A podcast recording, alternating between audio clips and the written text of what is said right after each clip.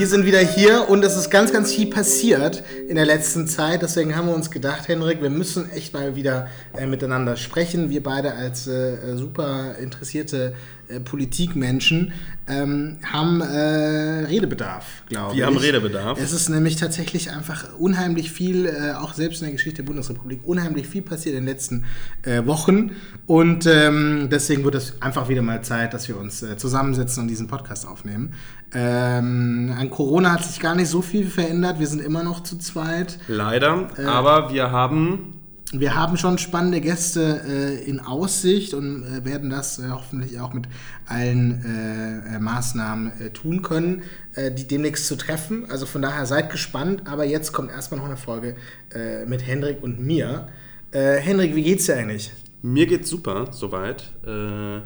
Genau, ja, vielleicht hier auch an der Stelle mal ein kleiner Disclaimer. Äh, ich habe einen neuen Job und bin jetzt auch äh, glücklicher Mitarbeiter im Bundestag. Toll. Also Toll. dir quasi gefolgt. Ich arbeite für eine Bundestagsabgeordnete SPD-Fraktion. Du ja für eine äh, Abgeordnete der FDP-Fraktion. Ich finde, das muss man als Disclaimer dann auch nochmal äh, irgendwie anbringen, wobei uns natürlich auch daran gelegen ist, hier einen Podcast zustande zu bringen, der nicht auf irgendwelche äh, Parteipolitik und parteipolitischen äh, Standpunkte pocht, sondern ich denke, wir sind ja auch beide eigenständig denkende Menschen.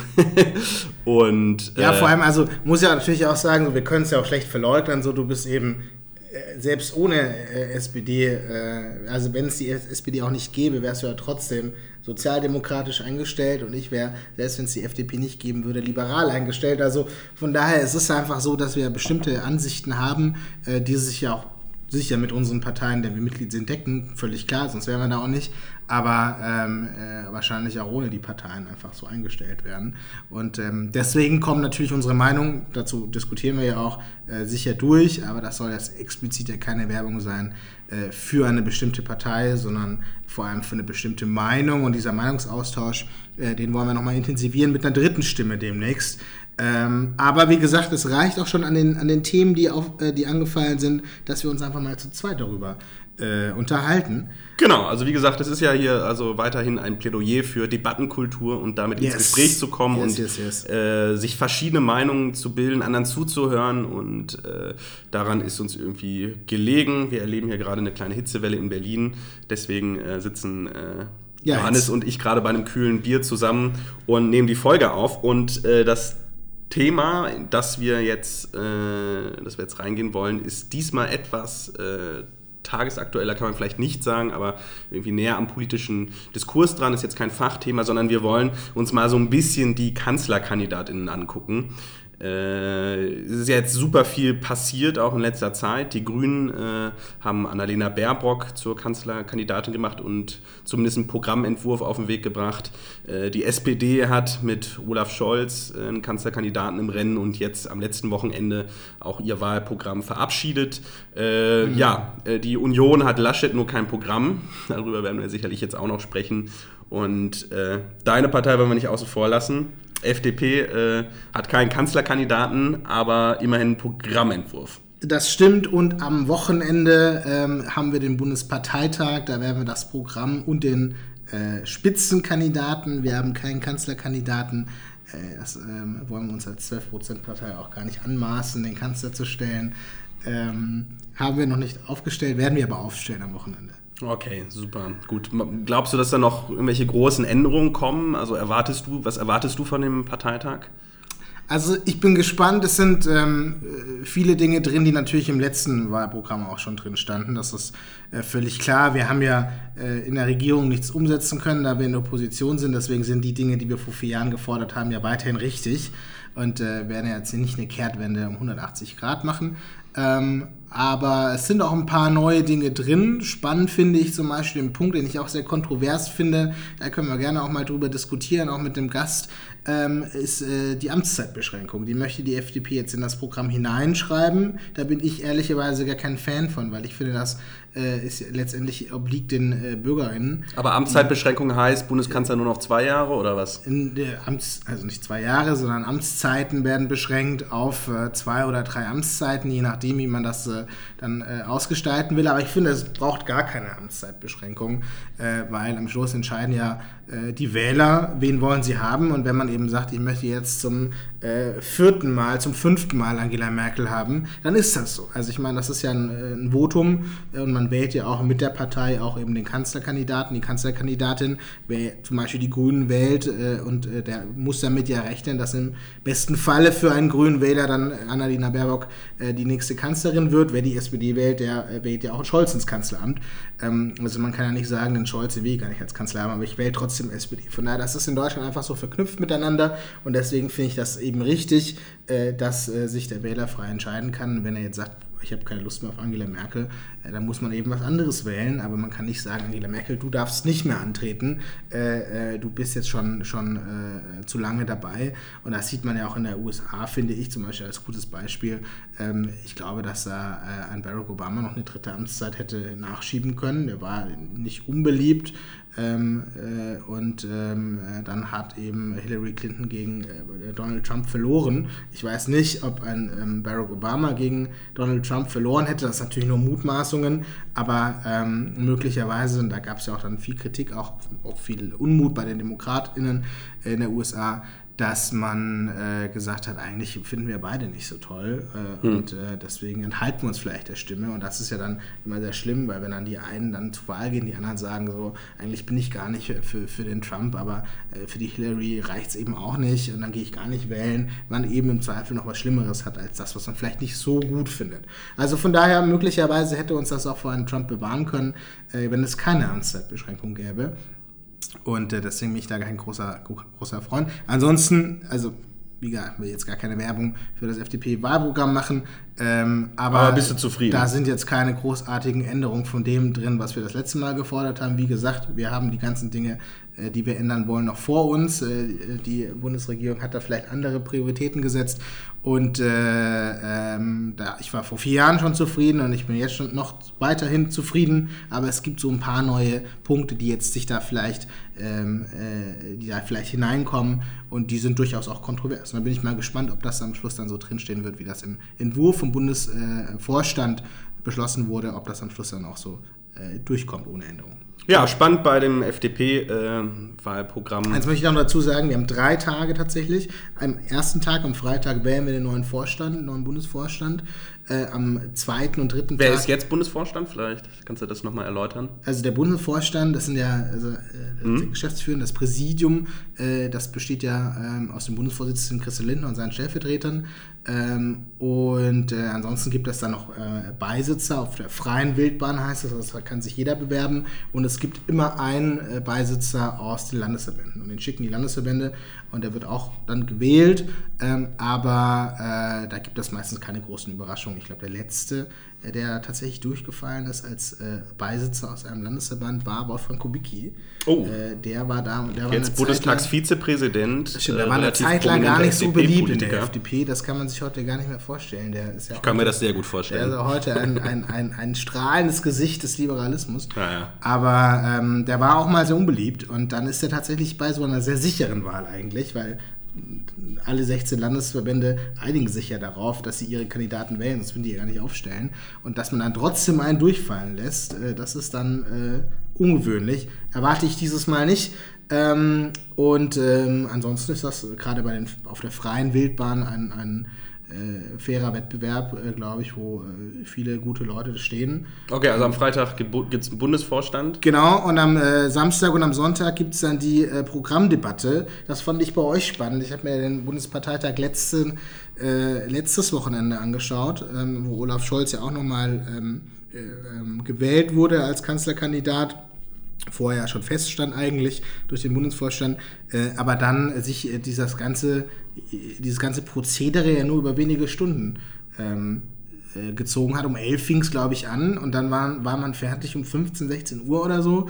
Und derzeit hatte man das ganze Wahlprogramm, das die SPD äh, aufstellt, als Regierungspartei und der, die auch den Kanzler stellen äh, wollte, in wenigen Stunden einfach abgefrühstückt. Naja, abgefrühstückt, ähm, da muss man das ja auch mal ein bisschen einordnen. Und, und bei uns ist das zwei Tage, das fand ich Ja spannend. gut, aber äh, das, kommt ja, das kommt ja jetzt bei uns äh, oder bei der SPD auch nicht aus dem Nichts, sondern da hat ja schon Monate im Vorlauf, wurden Anträge gestellt, wurde die Fassung, die dann beschlossen wurde, ja auch ausdiskutiert und wurden dort auch schon äh, Vorschläge eingebracht. Das ist jetzt nicht so, als wenn, äh, ich weiß nicht, als wenn man zum Bundesparteitag mit einem leeren Blatt Papier käme und dann äh, innerhalb von zwei Tagen ein ganzes Programm schreibt. Äh, so läuft es äh, dann ja nicht ab. Äh, ja, dann haben wir so ein bisschen über die FDP gesprochen. Also ich finde das Programm spannend, vor allem spannend finde ich die Frage der Finanzierung. Das ist, denke ich, einer der größten Kritikpunkte. Mal sehen, ob da noch was kommt. Denn die äh, FDP fordert ja viele äh, spannende Dinge, die mit Kosten verbunden sind. Man äh, will ja so eine Aktienrente, wo man einen einmaligen Zuschuss von über 1000 Euro bekommt. Man will ein bedingungsloses BAföG. Gleichzeitig möchte man aber auch die Steuern senken und keine neuen Schulden aufnehmen. Wie das Ganze finanziert mhm. werden soll, äh, ist eine spannende Frage. Aber dafür super, dass es so einen Bundesparteitag gibt. Äh, bevor man da jetzt irgendwie anfängt, mit dem Finger auf euch zu zeigen, warte ich gerne dieses Wochenende nochmal ab. Äh, danach können wir uns beim nächsten Bier zusammensetzen und das nochmal diskutieren. Lass uns gerne äh, die Wahlprogramme äh, mal genauer anschauen, wenn sie alle da sind. Du hattest angesprochen, die CDU ist gerade erst am Anfang dieses Prozesses. Wer das finde ich, ja, das find, ich auch, das find ich auch eine Nummer. Also für mich, ich kann es mir nicht anders erklären ich glaube, die CDU ist nach 16 Jahren Merkel und nach 16 Jahren Regieren inhaltlich so tot, dass ihnen nichts mehr einfällt. Ich meine, es ist ja auch klar und nachvollziehbar, wenn du 16 Jahre regierst, was willst du denn dann noch umsetzen, beziehungsweise was willst du denn noch bringen? Und dass die Union kein Programm bis jetzt vorgestellt hat, liegt, glaube ich, auch einfach daran, dass es inhaltlich wenig gibt was die Union jetzt noch bedienen kann. Also ich glaube, ich glaube, dass tatsächlich das sind zwei Dinge, die man da irgendwo mit aufnehmen äh, muss und berücksichtigen muss. Das erste ist, dass die Union sich in der letzten Zeit unheimlich gequält hat durch ihre durch ihre Suche nach Führungspersonal. Das hat ja schon angefangen, äh, als, ähm, als, da, als dieser Streit oder beziehungsweise dieser Dreikampf mit äh, Annegret Kramp-Karrenbauer, äh, Jens Spahn, Friedrich Merz war, wo man gesagt hat, dass er ein Richtungswechsel sollte Friedrich Merz Parteichef werden, wird die Union möglicherweise eine andere sein als unter Annegret Kramp-Karrenbauer oder Jens Spahn.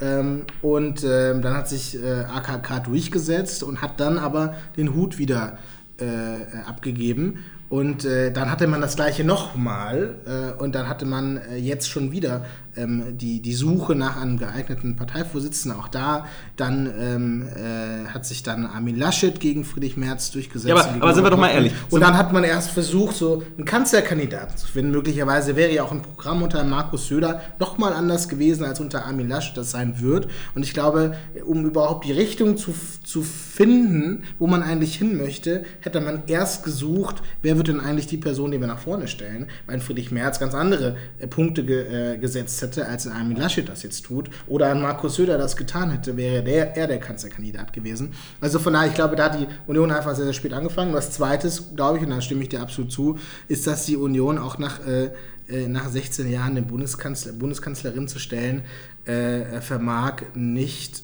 äh, unbedingt frische Ideen hat, weil man einfach sich auch schon abgekämpft hat. Ja, absolut. Und ich, die, ich finde, die Union, das merkt man jetzt gerade, geht schon jetzt auf dem Zahnfleisch. Und wie da weitere vier Jahre Regierung aussehen soll, inhaltlich, das, das ist mir ein absolutes Rätsel. Und ich bin gespannt, was jetzt da an inhaltlichen Forderungen und Themen kommen wird. Ich kann mir da wirklich nicht vorstellen, dass dass man da jetzt irgendwie ein wahnsinnig spannendes Programm mit tollen Vorschlägen aus dem Hut zaubert. Und die Frage von Kanzler die Kanzlerfrage war entgegen dessen, wie die Union das dann präsentiert hat, da war ja immer dann das Framing der Union, wir haben zwei super starke Kandidaten und egal wer es wird, äh, wir haben die Qual der Wahl. Ich finde, das Gegenteil war der Fall. Ja. Man hatte, glaube ich, lange noch gehofft, dass man eventuell noch einen Jens Spahn ins Rennen bringen kann, der am Anfang der Pandemie noch so ein bisschen brilliert hat, dann aber völlig abgestürzt ist als Gesundheitsminister. Man hat mit Armin Laschet einen Ministerpräsidenten, der im einen Land auch in der Corona-Krise super, super schlechtes Krisenmanagement betrieben hat,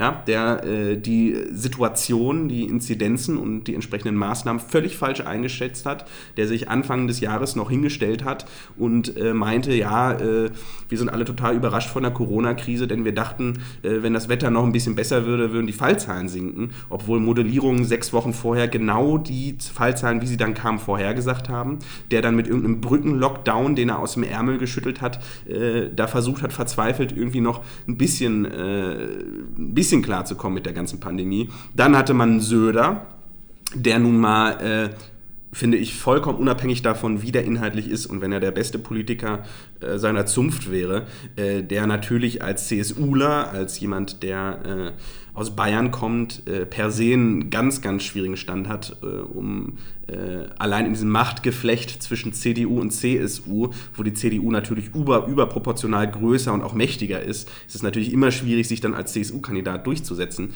Und so äh, war das jetzt der, der schlecht logischste Kompromiss, wenn du mich fragst. Ja, also ich finde das, ähm, ich finde das auch spannend, dass du als äh, Nordrhein aus Nordrhein-Westfalen kommend äh, und nicht aus Bayern kommend, wie jeweils den anderen äh, besser einschätzen, ähm, der von, von ja, also anderen, das war keine, anderen das, Bundesland. Ich kann es jetzt nicht als Lobhymne auf Söder verstehen. Bundesland, Bundesland kommt. Ich finde nämlich Markus Söder viel, viel schlechter als Armin Laschet. Also ich würde keinen von beiden wählen, das ist völlig klar. Aber ähm, ich, als ich in Bayern war und auch bei, bei, beim, beim äh, Lockdown, äh, das ist einfach unverhältnismäßiger Eingriff in die Freiheitsrechte, was Markus Söder da locker aus dem Handgelenk äh, schüttelt, sich da mit einer Art und Weise hinstellt an Selbstgefälligkeit, an Eigenlob, an äh, Selbstüberschätzung, glaubt, er wäre hier der König von Bayern und schränkt einfach mal mir nichts, hier nichts die Freiheiten der bayerischen Bürger ein.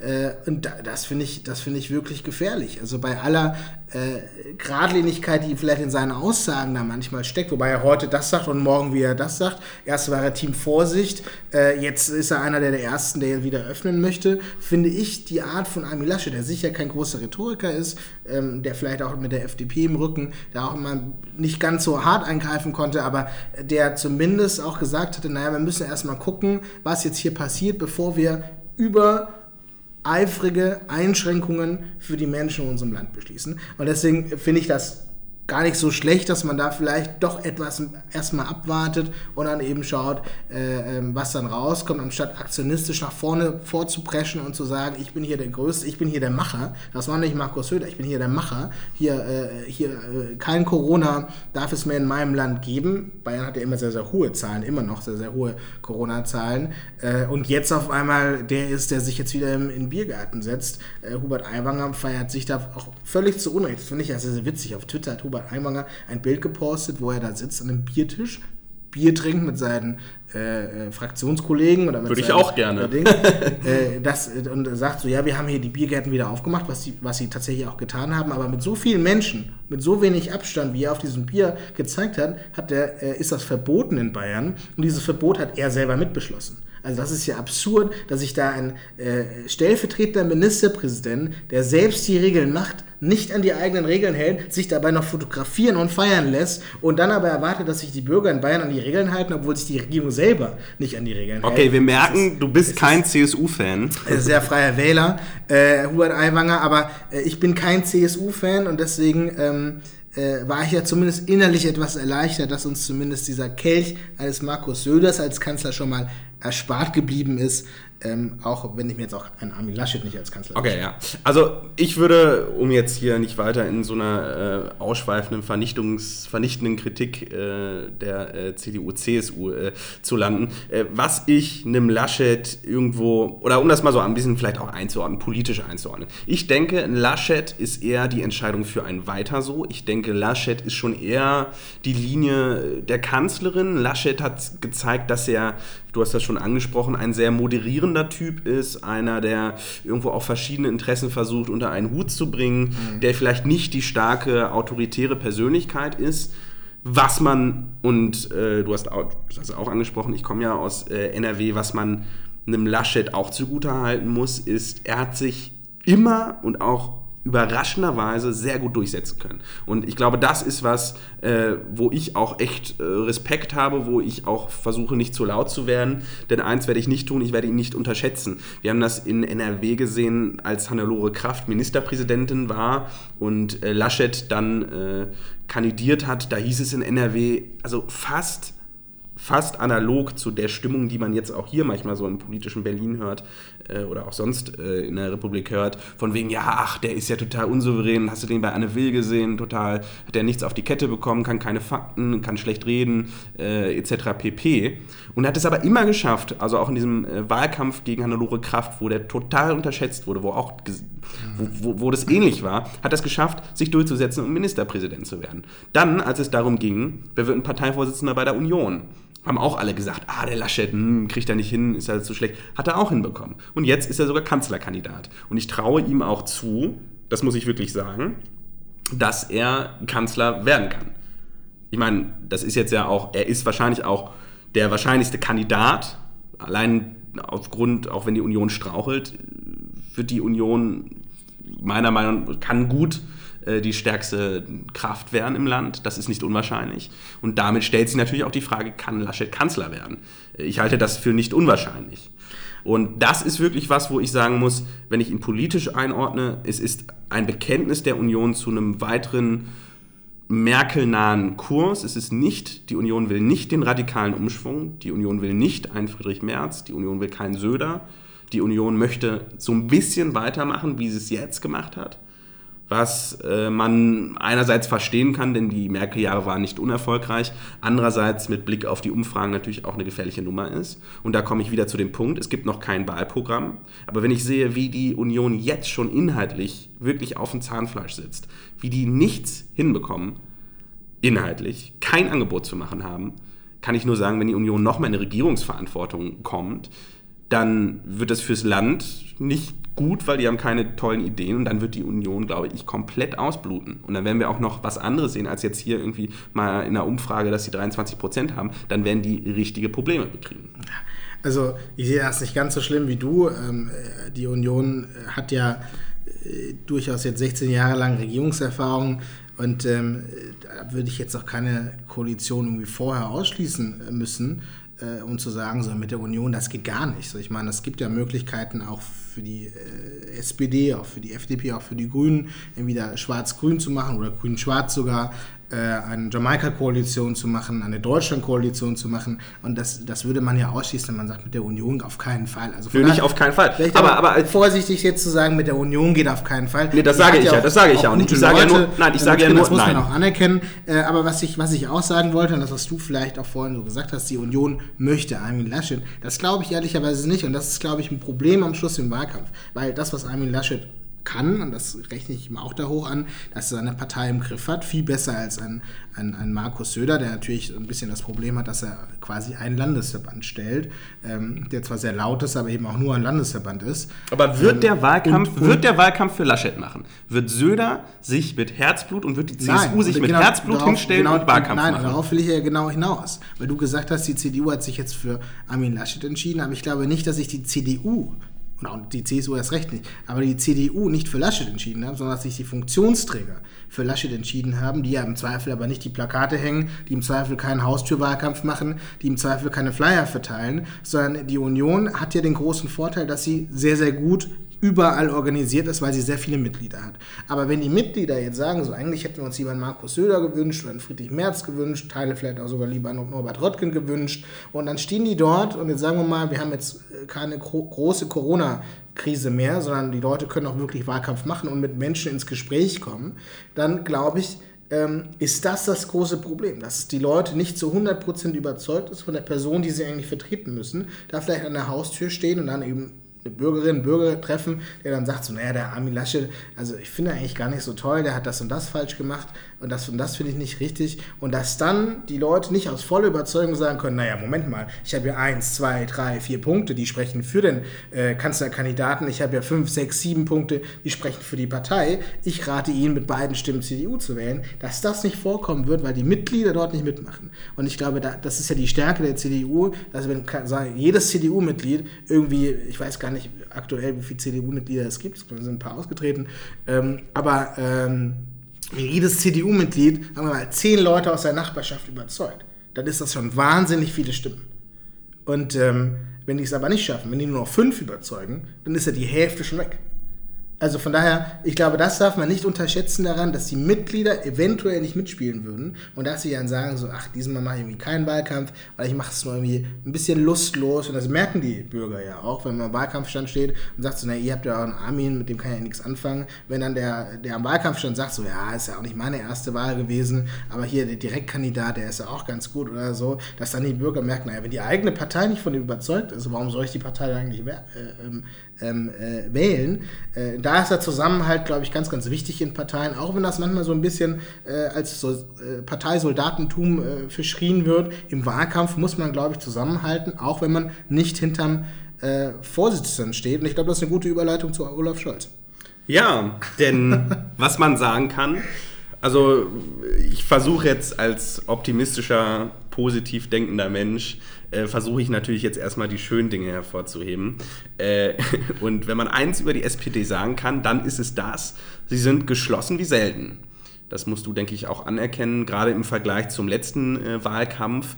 Äh, die SPD steht relativ geschlossen hinter Olaf Scholz, äh, auch hinter dem äh, Wahlprogramm, was wir verabschiedet haben. Es gibt, was für SPD wirklich untypisch ist, kaum kritische Stimmen. Man hat jetzt auch beim Bundesparteitag nicht wie üblich da die, äh, die Leute gehört, die dann noch reingrätschen, äh, die das alles total doof finden. Und die Lagerbildung in der SPD, die äh, ist überhaupt nicht zu beobachten. Also wir haben eine Partei, die geschlossen hinter Olaf Scholz steht. Und das ist ja auch bemerkenswert, wenn man sich anguckt, dass unsere Parteivorsitzenden Saskia Esken und äh, Borjans, dass äh, die ja tendenziell schon linker sind. Und man hätte ja auch, weiß nicht, also wäre jetzt ja nicht unwahrscheinlich gewesen, man hätte auch vermuten können, dass äh, der linke Parteiflügel, äh, nehmen wir auch noch einen Kevin Kühnert mit ins Boot, eventuell nicht hinter dem Parteivorsitzenden steht, genauso wie wir das jetzt gerade bei der Union hatten, dass so ein Zerfleischungskampf wird und das mal als so ein positiver Ausblick vorweg äh, für mich,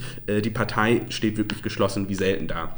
Äh, nichtsdestotrotz, Blick auf die Umfragen, äh, ich meine, das muss man jetzt auch darf man, also finde ich, darf man jetzt nicht zu wichtig nehmen, so fünf Monate vor einer Wahl, aber es ist natürlich auch immer ein Indiz und ein Anhaltspunkt. In den Umfragen äh, stehen wir da irgendwo bei, äh, wenn man da jetzt einen Median zieht und irgendwie mal so in der Mitte guckt, die Umfragen sind dann ja auch immer höchst unterschiedlich, aber würde ich sagen, so bei 15 Prozent roundabout. Und das kann natürlich für eine Volkspartei nicht zufriedenstellend sein. Absolut, aber ich finde, das ist auch eine Phrase zu sagen, äh, ja, äh, wir gucken nicht auf Umfragen, äh, sondern nur das Ergebnis, was am Wahltag steht. Das stimmt natürlich, aber Umfragen sind ja Indikatoren dafür, wo, ja. wo die Partei gerade steht. Naja. Ob die jetzt tatsächlich bei 13 Prozent steht oder bei 15 oder bei 18 oder sogar bei 20, das ist ja letztendlich egal. Was klar ist und was aus diesen Umfragen jetzt herausgeht für die SPD, ist, dass die SPD gerade sehr, sehr schlecht dasteht im Vergleich zu Definitiv. Dem, historisch zu dem, schlecht. Historisch schlecht. Historisch schlecht und deswegen finde ich das auch gar nicht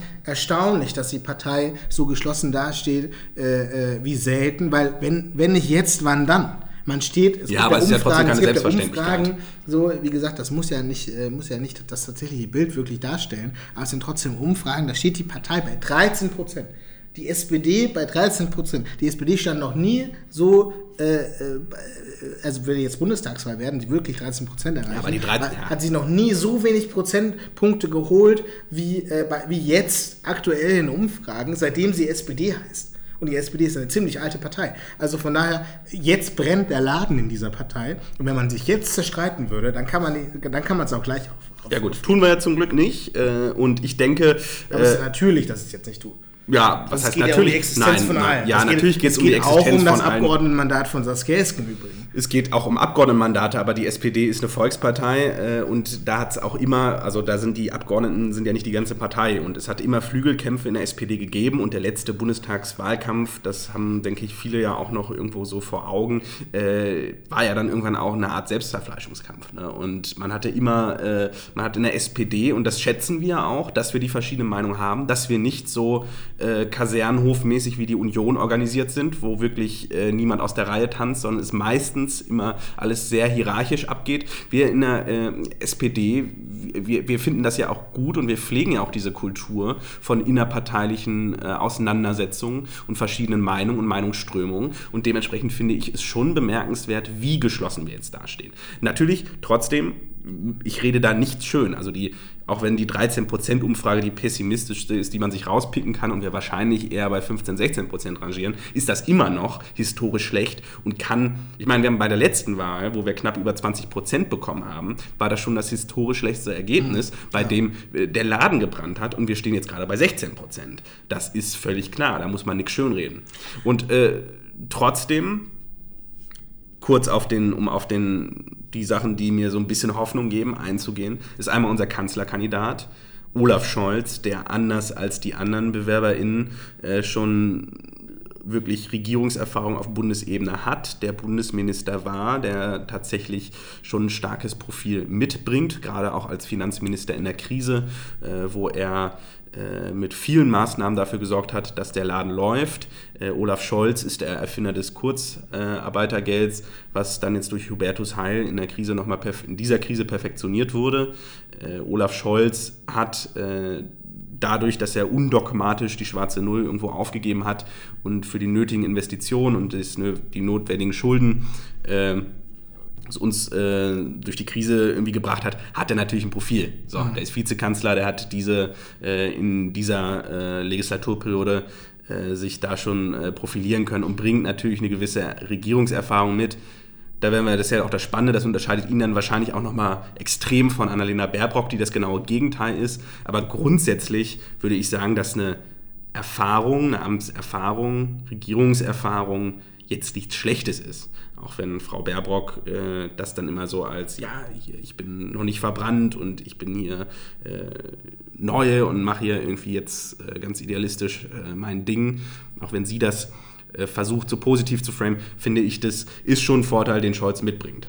Und trotzdem äh, wird das ein sehr schwieriger Wahlkampf, denn wir haben, und das muss man sehen, in dieser großen Koalition natürlich sehr viel Politik mitgetragen, die wir so nicht gewollt haben. Und ich sehe uns nach wie vor als den starken Part in dieser GroKo, äh, die sich die SPD beileibe nicht gewünscht hat. Äh, aber wir haben gesehen, dass die Union bei so vielen Fragen auf der Bremse gestanden hat. Das war, das war ja schon also das war ja schon beim Klimaschutz äh, echt schwierig, da was durchzukriegen, eine Grundrente durchzubekommen gegen die Union. Das waren alles Themen, wo die Union sehr, sehr, sehr auf der Bremse stand, wo wir versucht haben, und ich bin froh drum, gerade in der Krise, Kurzarbeitergeld etc., dass es die SPD in der Regierung gab, aber von der wir wirklich nicht profitiert haben. Und das, äh, das ist natürlich jetzt äh, was, was uns so ein bisschen wahrscheinlich auf die Füße fällt. Ne? Ja. Als SPD. Ja, es denn, denn äh, ich finde, unser Zukunftsprogramm, also unser Wahlprogramm, was wir aufgestellt haben, ist ein sehr gutes Wahlprogramm. Und da kann man sich als Sozialdemokrat, als SPDler natürlich schon die Frage stellen, wir haben irgendwie in der Regierung viele tolle Sachen umgesetzt, wir haben eine Grundrente umgesetzt, wir waren im richtigen Moment, in der Corona-Pandemie hat Olaf Scholz äh, äh reagiert, Hubertus Heil hat reagiert mit einem Kurzarbeitergeld, äh, wir haben ja da irgendwie nachweislich auch einen guten Job gemacht. Mhm. Gleichzeitig stehen wir bei, wenn wir es jetzt ganz krass sagen, 13 Prozent, ich würde eher sagen 16 Prozent, ist aber auch am Ende des Tages egal, bei viel zu wenig Prozent. Und da muss man natürlich, woran liegt Gut, das ihr euch ja fragen, das ist äh, auch gar nicht. Nee, das frage ich dich. Also das weiß ich nicht. Ähm, das gebe ich da gerne zu, äh, weil das sind Dinge, die auch ja erstmal entschieden werden ähm, wenn die Leute tatsächlich mal eine Wahlentscheidung treffen. Also da kann ja noch viel passieren, wie du auch gesagt hast. Jetzt aktuell bei den, äh, bei den ähm, Umfragen äh, mag es möglicherweise auch daran liegen, dass andere KandidatInnen, Annalena Baerbock, vielleicht auch einfach frischer und äh, ähm, jugendlicher daherkommen als äh, an Olaf Scholz, der, dessen Stärke sicher nicht die Rhetorik ist und vielleicht auch nicht die Bildsprache ist, ähm, der vielleicht auch eher der äh, ruhige Verwaltungsbeamtentyp ist, ähm, dass er nicht unbedingt nicht schlecht ist. Ich meine, Angela Merkel ist auch nicht schrill und äh, äh pompös äh, und, und, und, und, irgendwie immer, auf, immer in den Medien, sondern auch die, sie macht das ja alles sehr ruhig und sie macht das alles sehr, äh, äh ähm, sehr ohne sich selbst ins Rampenlicht stellen zu müssen. Ganz anders als Markus Söder das zum Beispiel gewesen wäre. Ähm, und deswegen kann sich das ja sicher noch ändern. Du hast es angesprochen. Äh, andere, ähm, andere Kandidaten haben aber wenn wir jetzt im Schlussspurt aufgeholt, aber da muss ja irgendwas kommen, irgendein Versprechen, irgendein Versprechen muss irgendwie kommen, dass die Leute irgendwie catcht. Aber, aber, dann frage ich mich ja, also dann machen wir jetzt kurz einen Rollentausch, dann argumentiere ich jetzt mal dagegen, obwohl ich ja eigentlich äh, Sozialdemokrat bin und auch Scholz äh, wirklich äh, für, für sehr, sehr gut und auch für den besten Kandidaten halte. Aber man könnte ja auch sagen, gerade wenn in einem strukturkonservativen Land, das unterstelle ich jetzt einfach mal so, die Deutschen sind vielleicht jetzt nicht so, dass sie den flippigsten Kandidaten wollen und jetzt hier die Linkspartei wählen, sondern äh, in einem eher strukturkonservativen Land, äh, wo man, äh, ja, die Linkspartei ist nicht flippig, aber du weißt, was ich meine, in einem Land, äh, wo dann auch eine Merkel, eine sehr ruhige, ausgeglichene Person, die sich jetzt nicht zu allem äußert, die jetzt auch nicht über die rhetorischen äh, Glanzleistungen verfügt. In so einem Land, wieso kommt dann Dan Scholz nicht an? Gut, aber das musst du dich ja selber fragen, Olaf Scholz, und das, das, das, das wird ja auch, das wird ja auch ähm, gerne mal vergessen, weil man sagt, bei Armin Laschet, der hat die äh, eigene Partei nicht hinter sich und er hat da jetzt Probleme, überhaupt äh, Vorsitzender zu werden. Äh, Olaf Scholz ist ja in der eigenen Partei gescheitert, Vorsitzender zu werden, ist angetreten, um der Partei ein Versprechen zu machen, äh, mit ihm, dass alles viel besser wird.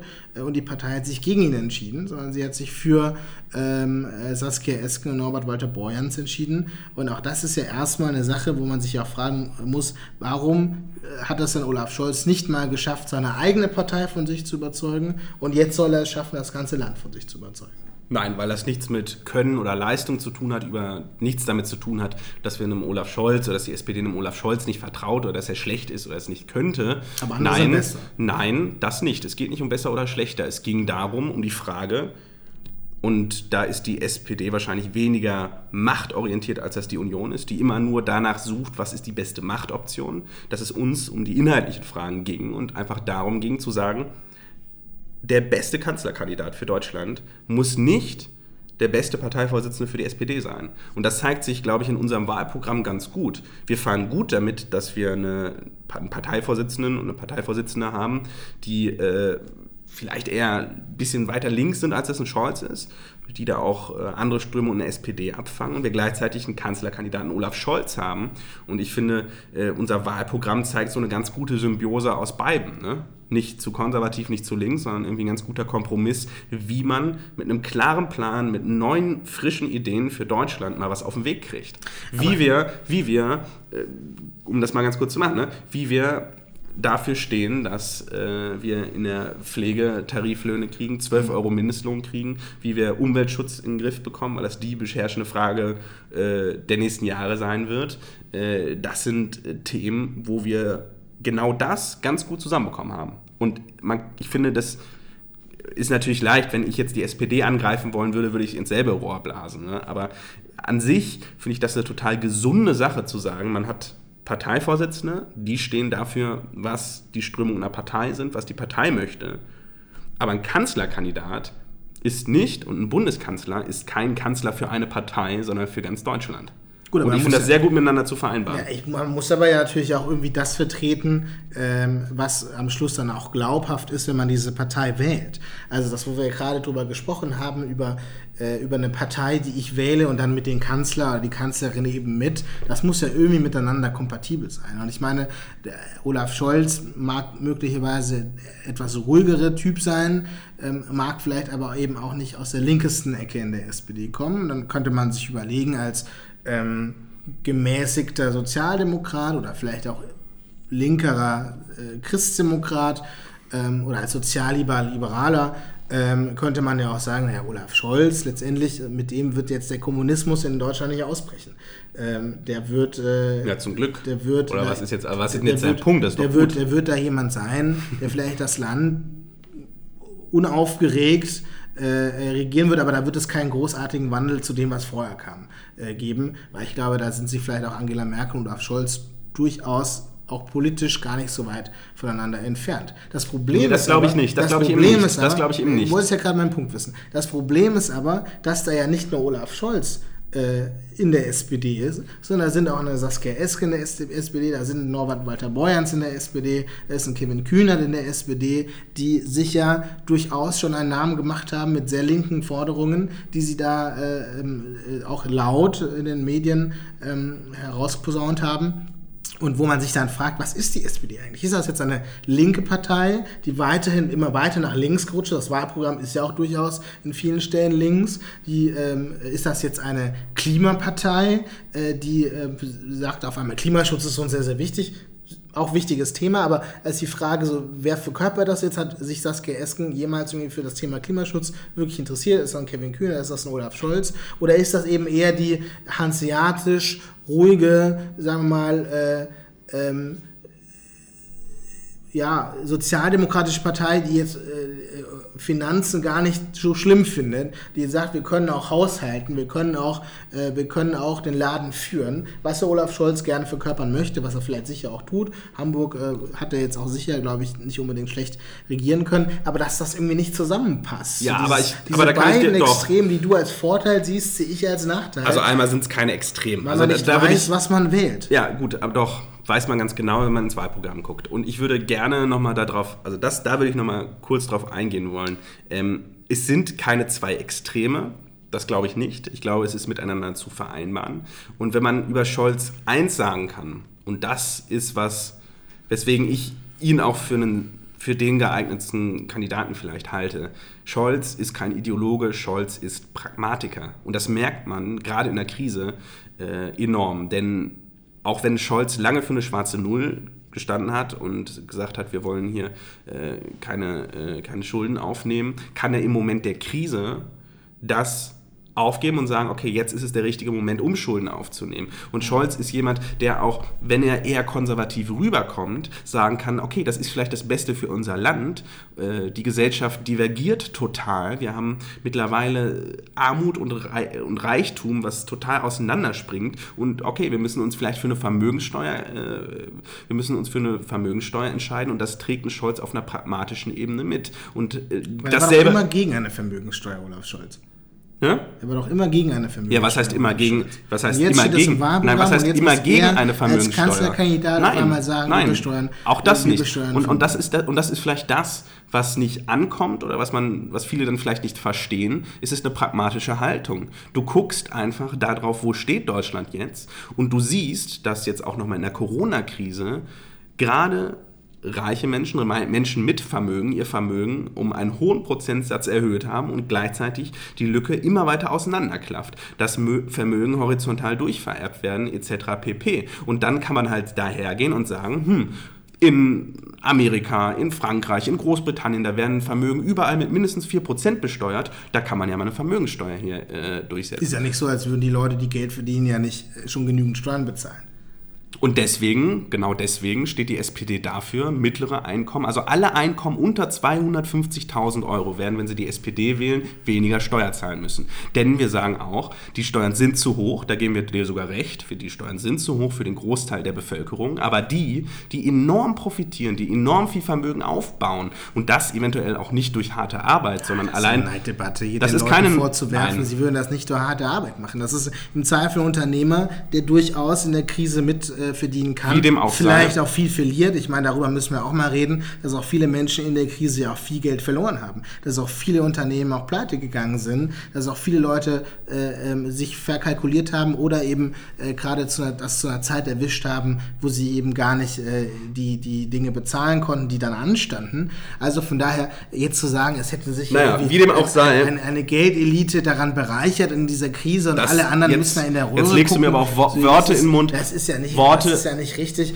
Und ich meine, die Linkspartei, die hat im Bundestag den Antrag mit der Vermögenssteuer eingebracht, äh, wie immer. Die findet einfach immer eine neue, eine neue, einen neuen Grund dafür, Reiche zu besteuern. Völlig egal, was es ist. Da war vor zwei Jahren noch die Klimakrise. Jetzt ist es eine einmalige Vermögensabgabe nee, zur, Land Corona, zur Corona-Krise. Ja, wir haben es ja schon mal, die USA ja schon mal, besteuern ja Vermögen probiert, höher als wir. wir. schon mal Selbst probiert, die USA. Wir haben es ja schon mal probiert und das ist am Verfassungsgericht gescheitert. Also es gibt ja noch nicht mal einen Vorschlag und den würde ich gerne von euch sehen, der überhaupt verfassungskonform ist. Der Vorschlag ist verfassungskonform. Der, der letzte Vorschlag, Vorschlag, der eingebracht und umgesetzt wurde, war es ja nicht. Genau, aber wir, wir haben ja genau deswegen haben wir eine Änderung beschlossen und haben, das ist ein Parteitagsbeschluss, der auch schon ein bisschen zurückliegt, uns dafür entschieden, ein, ein System, ein, da geht es um Steuersysteme, ne? geht es um Steuersystem, eins auszuarbeiten, was verfassungskonform ist. Und das ist dieses, dieses, das ist verfassungskonform. Das habt ihr beim letzten auch schon gesagt. Ich weiß nicht, was wir beim letzten gesagt haben, aber das ist es. Ja, werdet ihr nicht da reingehen und sagen, wir haben jetzt ein Gesetz beschlossen, das ist zwar nicht verfassungskonform, aber wir machen es trotzdem, sondern ihr habt das ja auch eingebracht, beschlossen, dann wurde Das Verfassungsgericht hat aber nie gesagt, dass Vermögenssteuern per se nicht, dass, dass Vermögenssteuern per se verfassungs nicht verfassungskonform sind. Ja, aber in dem Weg, wie ihr das vorhabt. Das haben sie auch nicht gesagt. Sie haben das letzte Mal als eine Vermögenssteuer versucht wurde einzuführen, haben sie das als verfassungswidrig abgewiegelt. Ja, dann werden wir haben aber in ihrer, in ihrer Urteilsbegründung auch nicht gesagt, dass Vermögenssteuern per se verfassungswidrig seien. Es war nur dieser eine Präzedenzfall. Ja, wir, wir, kennen uns ja mit dem Bundesverfassungsgericht gut aus in, als Liberale. Ja, rufen wir gerne öfter mal an, äh, weil halt auch viele Gesetze gerade beschlossen werden. Ich möchte mich, aber ich möchte nicht, nicht dazu passen äh, und die auch nicht, äh, die eben auch äh, ähm, die Verfassung äh, nicht mit der Verfassung vereinbar sind. Wir können auch gerne nochmal über Verfassungsgerichte und über Steuern sprechen. Ähm, der Punkt, den ich jetzt klar machen wollte, ich wollte gar nicht in so eine, in eine Steuerdebatte reinrutschen. Äh, da stoßen wir jetzt aber nochmal an, weil da kommen wir, glaube ich, nicht zusammen das heute. Das glaube ich auch.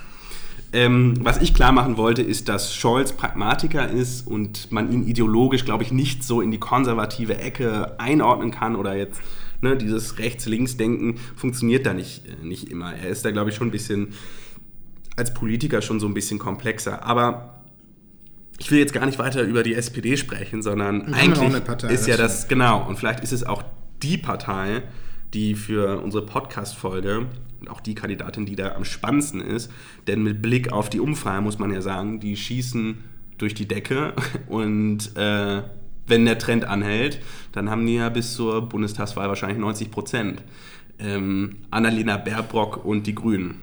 Ja, spannend ist auf jeden Fall, dass Annalena Baerbock ähm, überhaupt äh, jetzt realistisch, das liegt nicht an ihr selber, sondern dass die Grünen realistische Chancen haben, äh, die Kanzlerin zu stellen. Sonst wäre diese äh, Folge nämlich jetzt zu Ende gewesen. Wir hätten über, wie immer in der Bundesrepublik, äh, über zwei Kandidaten gesprochen, einen von der CDU, einen von der SPD und dann, dann wäre das auch gegessen. Jetzt haben wir auf einmal drei Parteien, denen das möglich ist, den Kanzler, die Kanzlerin zu stellen. Das sind die Grünen, die haben sogar aktuell am meisten Prozentpunkte, wobei man dazu sagen muss, die Grünen sind relativ stark äh, vor Wahlen und am Schluss am Wahltag äh, ist es zumindest bisher in den Bundestagswahlen so gewesen, dass sie eher unter den Erwartungen landen. Das mag auch nochmal noch sein, dass äh, wenn man äh, äh, die Kandidaten dann selber, aber auch vor allem das Wahlprogramm äh, stärker noch in den Blick nimmt, dass da Dinge auch auffallen, die ähm, möglicherweise nicht ganz konsistent sind. Und ähm, deswegen bin ich auch noch mal gespannt, was gerade die nächsten Monate äh, kommt. Aber man muss sagen, Annalena Baerbock ist jung. Ähm, sie ist, äh, zumindest im Vergleich zu den beiden anderen, äh, sie ist ähm, neu und frisch in dem, was sie verkörpert. Ähm, gerade auch, weil die Grünen ähm, äh, eine, eine, junge und frische Partei verkörpern. Und ähm, sie äh, ist natürlich auch irgendwo getragen durch das Thema Klimaschutz, das einfach ein wichtiges Thema für äh, viele Menschen in dieser, äh, in dieser Gesellschaft sind, gerade auch für die junge Generation, die sagen, es braucht jetzt endlich eine Partei, die sich um das Thema Klimaschutz kümmert. Das haben aktuell die Parteien, die jetzt regieren, zu wenig gemacht. In deren äh, ähm, äh in der Meinung und das Bundesverfassungsgericht, da sind wir wieder, äh, hat auch gesagt, wir müssen mehr für den Klimaschutz tun und das, das hat natürlich den Grünen dann geholfen. Ähm, von daher ja, die waren ja auch schon, bevor das Verfassungsgericht äh, dieses Urteil äh, zum aktuellen Klimaschutzgesetz gefasst hat, äh, waren die Grünen ja schon auf einem riesen Höhenflug. Das also stimmt, das ist aber kein Trend nicht, der letzten das Wochen. Das hat ja jetzt nicht geschadet, dass das Bundesverfassungsgericht das gesagt hat. Ähm, und von daher, also auf dem ersten Blick erstmal alles richtig gemacht, äh, ähm, eine gute Kandidatin aufgestellt die ich auch besser halte als Robert Habeck, äh, der durchaus immer wieder Wissenslücken gezeigt hat, wo ich mir, mich dann gefragt habe, wie kommt das denn zustande? Jemand, der Spitzenpolitiker ist, ich meine, dass wir beide Wissenslücken haben, Henrik, das ist, glaube ich, äh, klar, wir, wir arbeiten zwar in der Politik, aber wir beschäftigen uns dann auch nicht 24-7 nur mit Politik und lesen alles, was es zu lesen gibt darüber. Wir sind auch ja, aber Johannes, weißt du, was die BaFin ist? Ich weiß zumindest, was die BaFin ist. Äh, das weiß er schon mal nicht. Äh, das stimmt, äh, wobei er sicher auch viele Dinge weiß, die ich nicht weiß. Aber natürlich als Spitzenpolitiker und als Parteichef ähm, äh, müssen solche fundamentalen Dinge ja irgendwie auch, gerade wenn man auch darüber spricht ähm, und äh, da Interviews dazu gibt, wie zum Beispiel dieses Interview mit der Pendlerpauschale, da war ja klar, also es wird über die Pendlerpauschale gehen äh, und wenn man da keine Vorbereitung hat, dann, dann heißt es ja nicht nur, okay, man kann ja nicht alles wissen, was absolut stimmt. Äh, Christa Lindner sagt auch oft genug, äh, da bin ich jetzt kein Fachmann für, das weiß ich gerade nicht, das ist auch nicht schlimm. Aber dass man, wenn man sich zumindest vorbereitet auf ein bestimmtes Thema, dann nicht richtig vorbereitet ist, so ein bisschen schludert, ähm, da glaube ich, ist Robert Habeck dann. Ja, gut, nicht, aber das nicht, ist nicht, Annalena Baerbock ja nicht. Und also ich finde auch, ich, also vielleicht, ich weiß nicht, wie, wie, kurz wir das machen können. Mein Standpunkt wäre, ich finde Baerbock als Politikerin äh, fähig, die ist äh, inhaltlich immer sehr gut dabei. Die schafft sich in Themen rein, äh, hat da wirklich äh, auch fachlich immer bemerkenswert äh, was zu sagen. Fristakten sagt man dazu, genau. Danke für den Aktenfresserin ist sie. Äh, passender Begriff. Äh, ich finde, ich, ich kann ihr auch ganz ehrlich, die, dieser das geht mir auch wirklich auf den Senkel, wenn ich auf Twitter sehe, wie Konservative, die sie dann versuchen zu diffamieren. Ja, die hat ja Kinder. Ich meine, gut, Laschet hat auch Kinder, da sagt niemand was. Ich finde, eine junge Frau, äh, die, die eine gute Politikerin ist, da habe ich nichts gegen einzuwenden. Gegen sie als Person, auch gegen sie als Kanzlerkandidatin, kann ich eigentlich wenig sagen. Ja. Dem also ich hätte, würde ich, auch, würde ich auch zustimmen. Ich habe also ich glaube, die Grünen werden nicht an der Kanzlerkandidatin scheitern. Das ist, glaube ich, was worauf wir uns einigen. Und man können. muss ja auch dazu sagen, es ist extrem ruhig abgelaufen, wie sie ihre Kanzler, also die Grünen ihre Kanzlerkandidaten, ihre Kanzlerkandidatin ausgesucht haben, ohne große äh, Quälereien, was die Union da veranstaltet hat, ohne lange einen langen Vorlauf, wo man es vielleicht nicht genau wusste. Ich meine, dass Olaf Scholz gesetzt war, ist schon sehr lange gesetzt, aber sagen wir mal vor zwei Jahren wusste man jetzt nicht, dass es Olaf Scholz nochmal nochmal noch mal wird, auch gerade dann, als er die, mhm. äh, die, die Vorsitzendenwahl verloren hat und bei Annalena Baerbock, die da ähm, schon lange in, in, der ersten Reihe steht, äh, war es auch allen vorher klar irgendwo, das ist die wahrscheinlichste Lösung, die kam, wurde dann ver, äh, verkündet, äh, relativ nüchtern, relativ sachlich, äh, dann hat sie da eine Rede gehalten und dann stand das Ganze fest. Also wie sich die Grünen da inszeniert haben, muss man auch sagen, Chapeau. Äh, ähm, einfacher und ähm, äh, smarter, cremiger kann man das nicht hinbekommen. Äh, von daher, ich glaube, das, das haben die Grünen da ganz gut gemacht und wie gesagt, auch da wird, werden die Grünen nicht an der Kandidatin scheitern. Ähm, Absolut. Äh, wenn man da kurz aufs Inhaltliche eingeht, äh, ich bin ja, das mache ich jetzt auch, mal, auch überhaupt kein Hehl. machen. Ich glaube, das ist nämlich der Knackpunkt. Das ist vielleicht der Knackpunkt. Ich mache da auch kein Hehl draus. Ich bin ja als, äh, auch als Sozialdemokrat, wäre meine absolute Wunschkoalition wäre Rot-Grün. Ich kann auch dem Parteiprogramm der Grünen vieles abgewinnen. Ich halte Klimaschutz für die wichtigste Aufgabe unserer Zeit. Und da sind auch viele äh, spannende Vorschläge. Da kommen wir nicht mehr zusammen. Gut, Johannes sieht das anders. Mhm.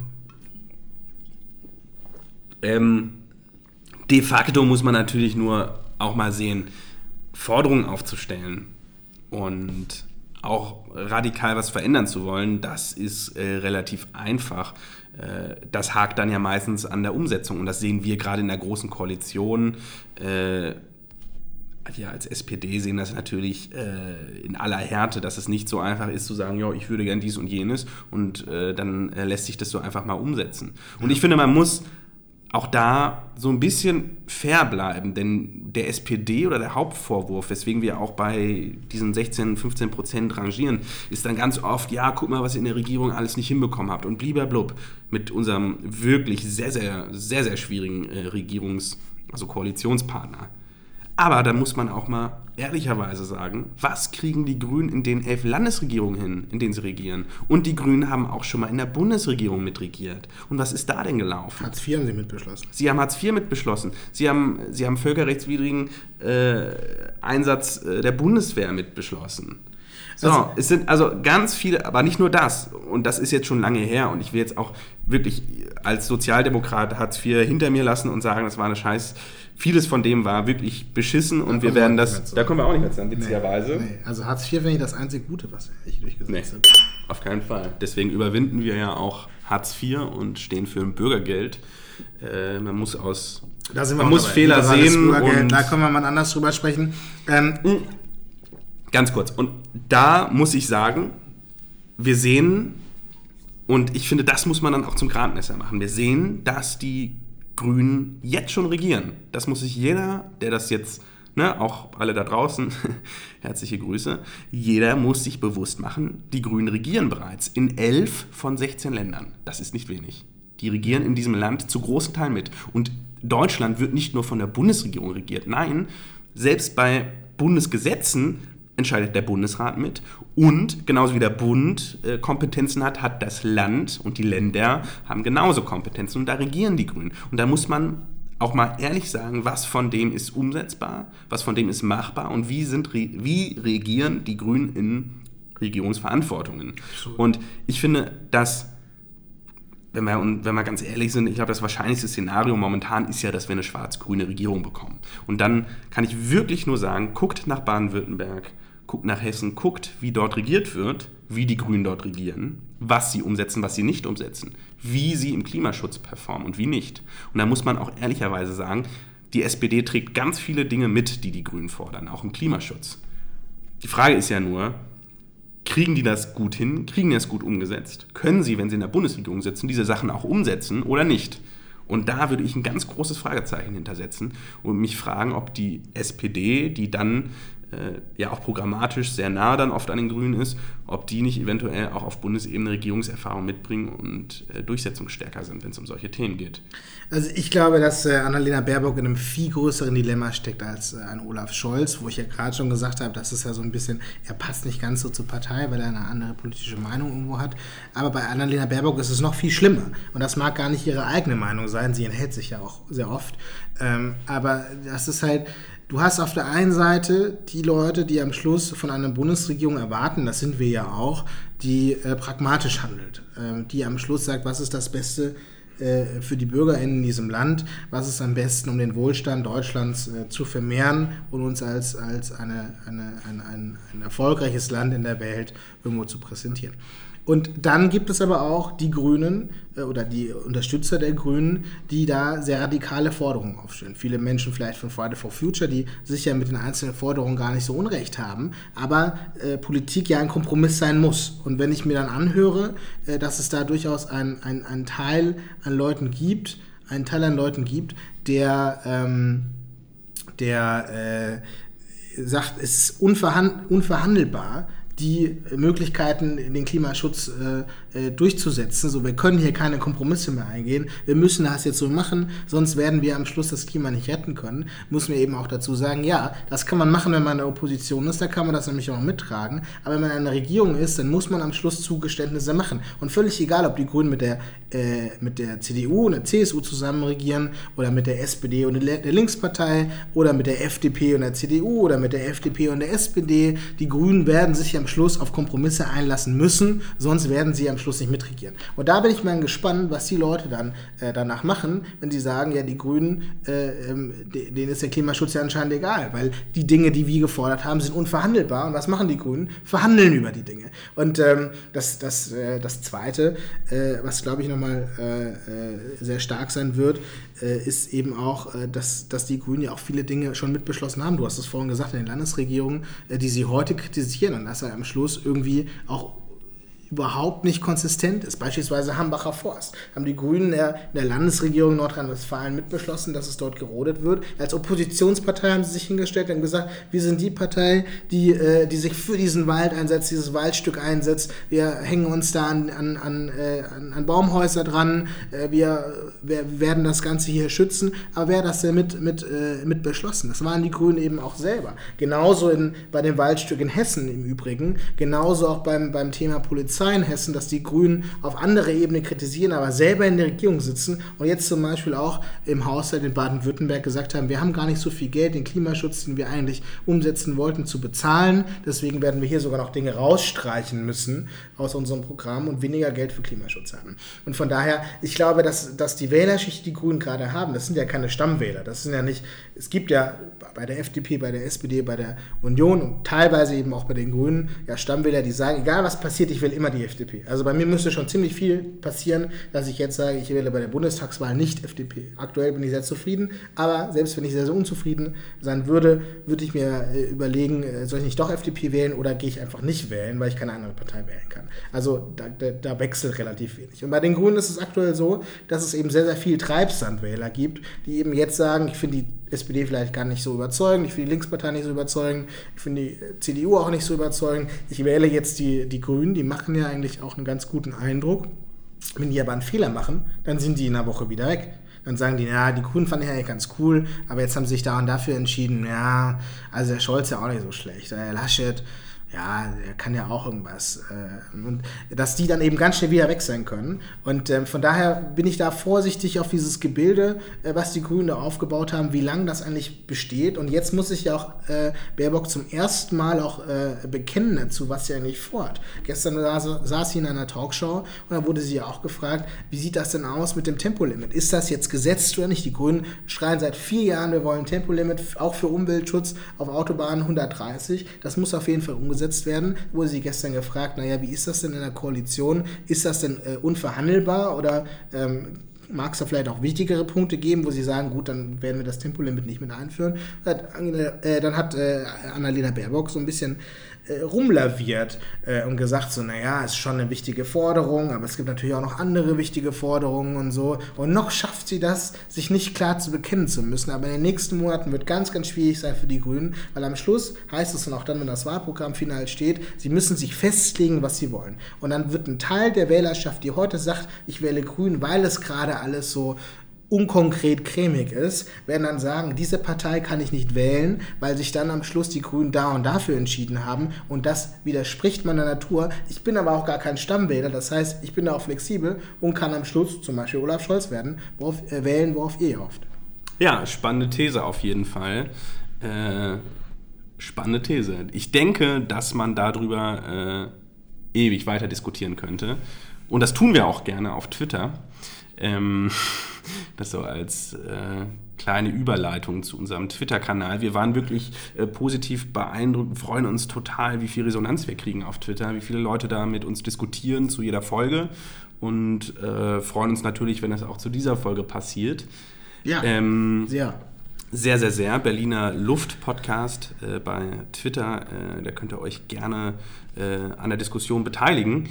Äh, ist jetzt doch wieder eine umfangreiche Folge geworden, gab aber auch viel zu besprechen. Und wir sind am, wenn ich ganz ehrlich bin, ja auch irgendwo auch nur am Anfang und haben auch irgendwo nur an der Oberfläche gekratzt bei den Kandidaten und mal so ganz kurz umrissen, wo dann vielleicht die eine oder andere Partei für steht oder was da die äh, Probleme sind. Das Thema bleibt heiß. Die Bundestagswahl ist Ende September.